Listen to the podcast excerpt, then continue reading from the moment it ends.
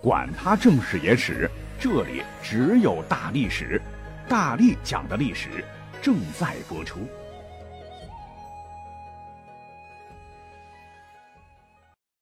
大家好，我是大力丸。那上一期节目当中呢，我们根据 VIP 群当中听友提供的内容呢，专门就做了一期，呃，据说是哈被改坏了的地名，比方说，你像以前的名字叫徽州啊。啊，一生痴绝处，无梦到徽州啊！还有长安呢，长安一片月，万户捣衣声。还有姑苏，姑苏城外寒山寺，夜半钟声到客船。很多的了哈，你瞧瞧，多有诗意的名字，多有历史文化底蕴的名字啊！你再看现在改的名字，那很多听友不乐意了。那放到这些绝美的诗句当中，你像黄山啊，一生痴绝处，无梦到黄山。还有西安。西安一片月，万户捣户声。还有苏州，苏州城外寒山寺，夜半钟声到客船。您听听，很不押韵的了。所以现在改的名字都不好，我们要坚决的把这些名字改回来啊，改回来啊，改回来。同理，还有一帮有才的网友，恶搞三国，也把古代的地名呢替换成了我们现在叫的这个名字。哎，有趣的事儿就发生了。比方说，如果把三国的英雄人物召集到一起。分别呢，让他们每位跟大家伙来个自我介绍。哎，我们就脑补一下他们会怎么说。那我们就先从帅帅的赵子龙同学开始吧。大家好，我乃常山之，不不不，我乃石家庄赵子龙。下面一位，大家好，我是包头的吕布。大家好，我是保定的张飞。Hello Hello 啊，你们对我肯定比较熟悉了，我就是写了《出师表》的，来自于临沂的诸葛亮。最后一位。大家好，我是驻马店的袁绍，点儿点儿啊！你想想，这个画面该有多美啊！那总之吧，这个段子是归段子啊，我们就笑一笑而已了。可是呢，如果你真觉得啊，他们说的好像很有道理啊，也想附和着改名、改名、改名，哎，我告诉大家，那就不好玩了，因为我要严肃的告诉你，你可能被这些段子给忽悠了。此话怎讲呢？我们就把刚才的这个段子一个一个的人物挑出来说哈。第一个，石家庄赵子龙，其实呢这是一个老梗了，因为流传度太广啊，大家伙就真的以为石家庄以前叫常州。你看常州好好的啊，啥时候就被一个没文化的名字好像给改了一样？其实，这绝对是一个天大的误会啊！为什么这么说呢？因为从历史上看，石家庄呢确实和常山有很深的渊源，但是。这两个地方压根儿就不是一个地儿啊！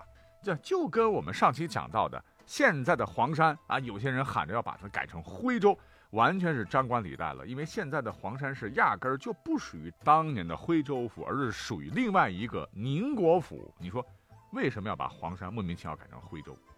同样的，人家石家庄现在是省会啊，是河北省的政治、经济、文化中心，管辖面积也非常大。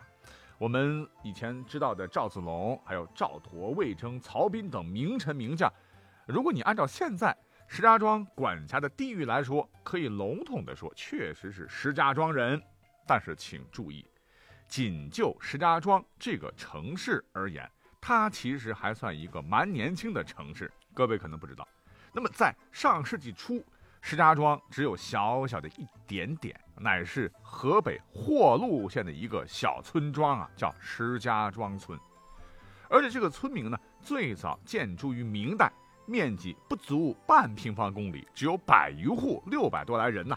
可是谁曾想到啊，当时全国正在大修铁路，哎，石家庄村就趁着这个时机啊，成为了铁路枢纽重要的一个节点。啊，所谓是要想富，先修路啊！家门口那就是中国最先进的交通体系，通达全国，人流财富就大量的涌入了这个村，带来了很多的产业发展机会。于是很快的，石家庄哈就把原本管辖它的货路线给取代了。哎，这就是石家庄发迹的开始。那话说，等时间来到了民国十四年六月二十四号，算一算就是一九二五年嘛。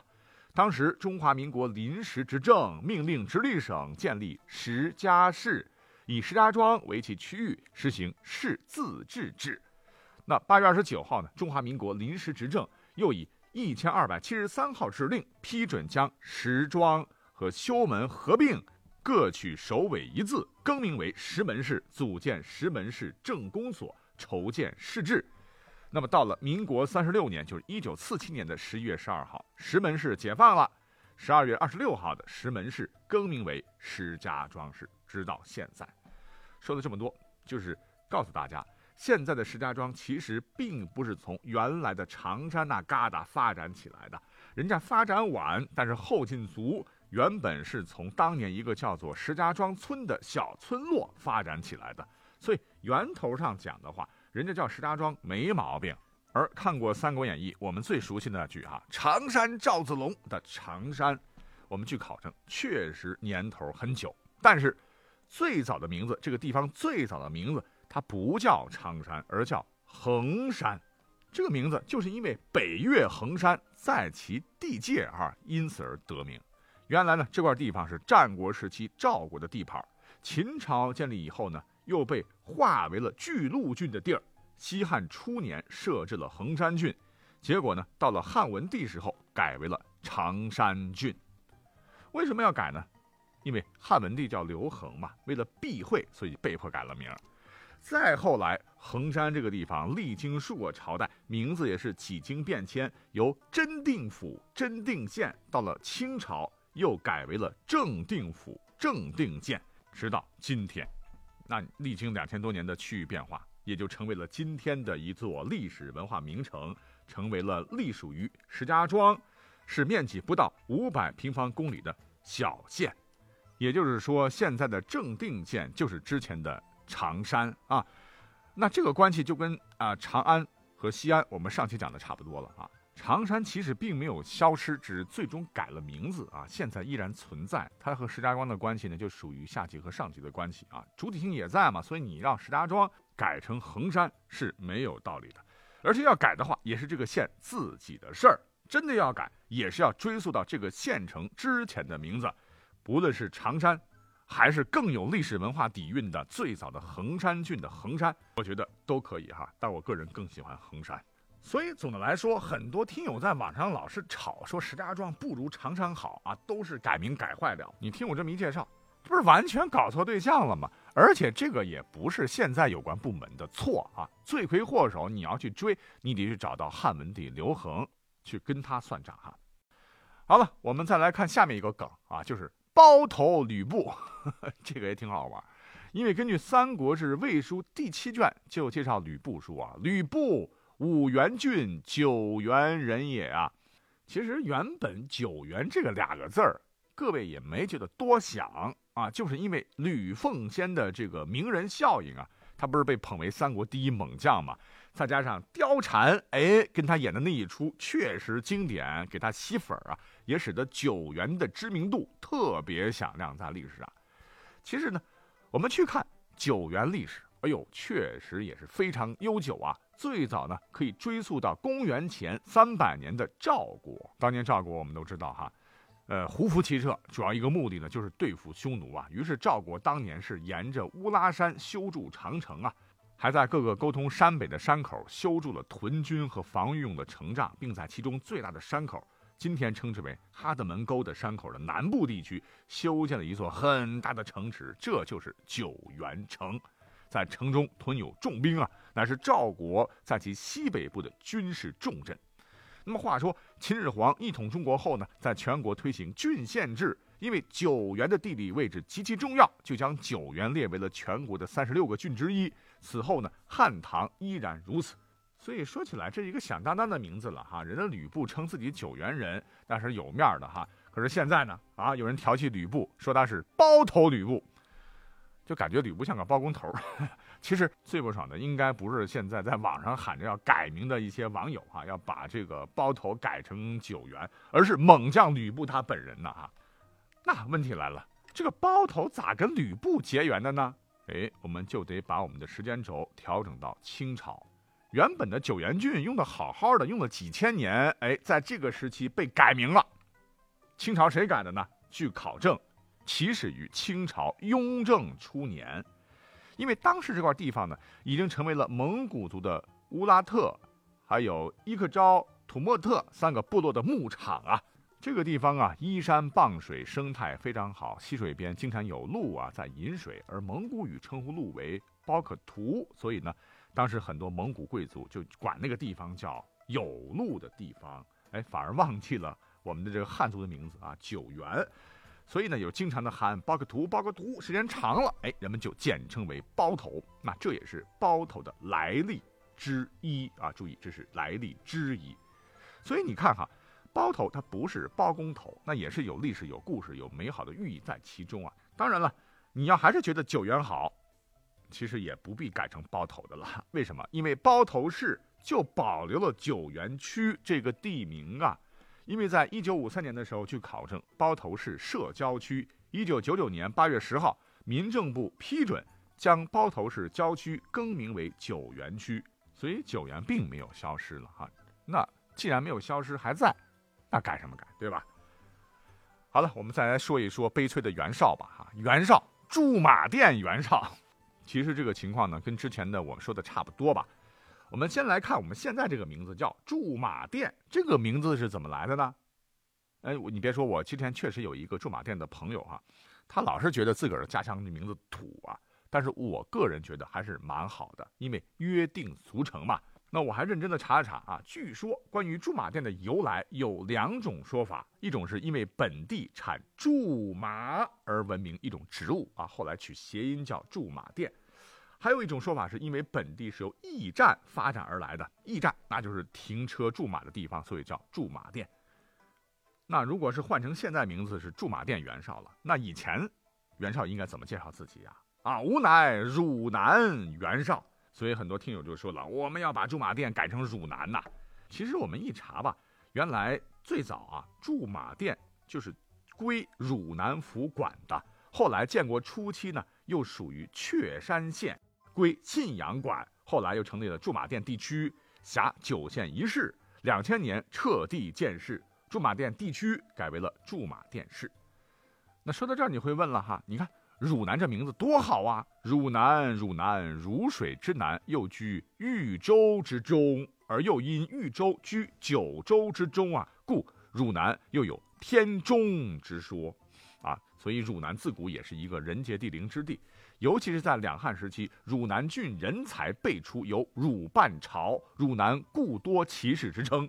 那么自汉高祖二年（公元前二百零五年）始设汝南郡。到民国二年，就是一九一三年废府为止，汝南作为地区名有长达两千多年的历史。但是，虽然说个别网友哈吆喝要改名，他们可能有一点不太清楚，不晓得啊。虽然汝南说名气大不假，但你真的要改名，我觉得应该改一个比汝南更响亮的在历史上的一个名字才对呀。而这个名字就是蔡州。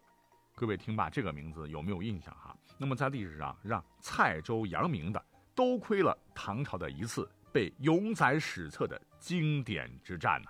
话说在唐朝的中后期，因为安史之乱以后呢，军阀割据势力强大，那么当时在淮西有个节度使叫吴元济，拥兵自重，是个刺头啊，不服从唐朝管辖。当时呢，唐朝的皇帝唤作宪宗，叫李纯志。也是一位很有抱负的皇帝吧，比后头那些唐朝皇帝相比的话，还是有实权的，就想削平诸侯啊，把中央的权力给拿回来。不曾想这个吴元济不听话，自个搞独立王国，所以皇帝决定必须灭呀。于是，在元和十年（公元815年），唐朝大军狂攻叛军占据的蔡州，但是久攻不下，伤亡惨重。因为这个大军阀吴元济。那也非一般人呐，竟然暗地的唆使当时的资清节度使李师道一起叛乱，一起闹哈，并且还刺杀了中央政府的一品大员宰相武元衡，造成了朝廷混乱，内外夹攻呢。唐军被各方叛军击败，唐宪宗一瞅啊，赶紧改变策略吧，要不然再不换主将我就玩完了，就大胆启用了名将叫做李胜的儿子李肃，是继续的进攻吴元济。别说哈，李肃果然是将门虎子，不负圣恩呐。他是先攻心为上，采用心理战，反正是 get 到了那个点吧。用真情，用温暖，用对国家的爱啊，竟然感化了很多的叛军，让他们倒戈而降啊，让吴元济越来越被动，最终困守于蔡州城。结果呢，蔡州城就被当时的唐军围了个水泄不通啊。那么话说，在公元八百一十七年元和十二年十月，天降鹅毛大雪，我们的李肃调动敢死军上万，是秘密偷袭了蔡州城。为了防止吴元济他们发现，李肃让人去搅和城外的鸭鹅的池啊，让鸭鹅的声音来掩盖唐军行动。此战非常顺利，李肃一举克城，拿下吴元济。淮西整个地区被平定了，因为此战呢，原来无名的李肃一跃成为唐朝顶级名将，而蔡州之战也是中国战争史上最经典的奇袭战之一，因为这一战太漂亮了啊，所以你应该是在语文课本或者历史课本啊早就学过或读过那篇经典名篇，那就是著名的《李肃雪夜入蔡州》，此文呢让蔡州是声名远播。那这个故事还是蛮精彩的，今天就就着地名简单一说吧。但是话说回来，不管是蔡州还是汝南，好像都是比驻马店好一些，对吧？啊，那到底改不改呢？很多朋友肯定说改，但是告诉你错啊，因为汝南其实就在驻马店管辖的范围，在今天跟西安和长安一样，跟苏州和姑苏的情况一样，既然没消失，有什么改的必要啊？所以没有必要啊。好，还剩一点时间，这样吧，再给各位来讲一讲上期我们说过的哈那个枣庄王破阵曲的事儿。因为大家伙都觉得哈以前的兰陵王破阵曲多有气势，这名字多么优美。枣庄王破阵曲这太接地气了吧？此话怎讲哈？话说公元五百六十四年，当年的突厥进攻北齐呀，洛阳被十万敌军围困，而北齐援军被击溃。眼看全军覆灭，这时候一员大将士戴面具、穿银甲、持利刃，率五百名骁勇骑士势如破竹，一路杀到城下。当时城上的北齐将士不知来的是敌是友，不敢贸然开门啊。那这员大将马上是摘下面具，哇，一张俊美如女子的面孔露出来啊！北齐军队欢呼起来。开城后合兵冲杀，突厥大败。那么请问？戴面具者何人呢？哦，原来是枣庄王高长恭。那么将士们在欢庆胜利时，就做了《枣庄王入阵曲》，流传于后世。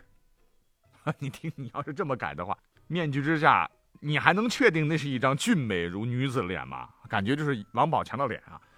那这个段子是搞笑的了。所以呢，有听友也在网上就热议要改名啊，改名把枣庄改成兰陵，网民们附和的也很多哈。但是今天告诉大家伙，答案是不可能，因为苍山县据查已于二零一四年复名为兰陵县。好了，感谢收听本期节目，我们下期再会，拜拜。